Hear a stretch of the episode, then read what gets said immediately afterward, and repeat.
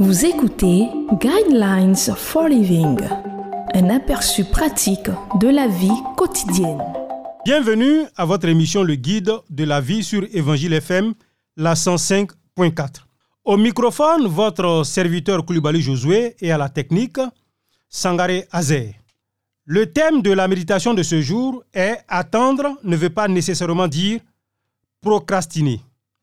Le verset qui va servir de base à notre méditation de ce jour est le livre de Jean chapitre 7 verset 17 qui dit Si quelqu'un veut faire la volonté de Dieu, il saura si mon enseignement vient de Dieu ou si je parle de ma propre initiative. La procrastination est définie par la remise à plus tard de quelque chose.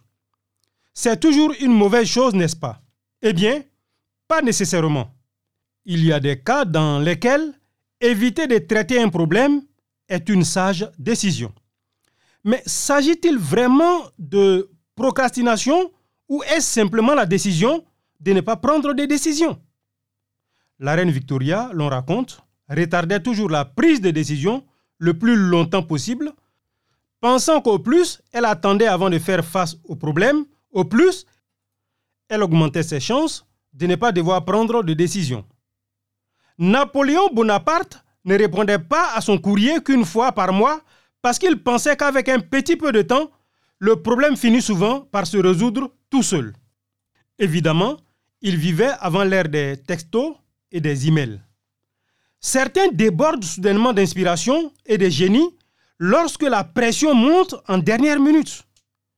L'architecte réputé Frank Lloyd Wright avait été chargé de concevoir une nouvelle maison et malgré avoir dit à tout le monde que son projet avançait à grands pas, le matin de la réunion de présentation, il n'avait toujours pas donné un seul coup de crayon. Sous la pression, il dessina des plans pour une maison qui sera plus tard connue sous le nom de Fellingwater, un des designs les plus célèbres au monde. La Bible dit, si l'un de vous manque de sagesse, qu'il la demande à Dieu, qui donne à tous simplement et sans faire de reproches, et elle lui sera donnée. Jacques chapitre 1 verset 5. Le processus de la prise de décision est à la fois actif et passif. L'Éternel a de la bonté pour celui qui compte sur lui, pour celui qui le recherche. Lamentation chapitre 3 verset 25. Ce temps de prière, d'attente, d'écoute, de conseil, d'exploration et de recherche des faits n'est pas de la procrastination cela ne devient pas de la procrastination qu'après avoir compris la vérité et ce qu'il faut faire, que vous ayez envie de le faire ou non. La Bible avertit que si quelqu'un sait faire ce qui est bien et ne le fait pas, il commet un péché. Jacques chapitre 4, verset 17. Que faites-vous en ce moment? Vous êtes-vous arrêté pour rechercher quelque chose ou êtes-vous en train de procrastiner? C'est soit l'un, soit l'autre, mais jamais les deux à la fois. Pensez-y.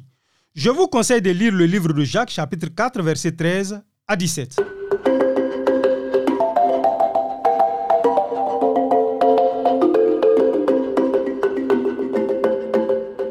Vous venez de suivre Guidelines for Living. Pour en savoir plus sur l'émission, veuillez contacter la station que vous écoutez.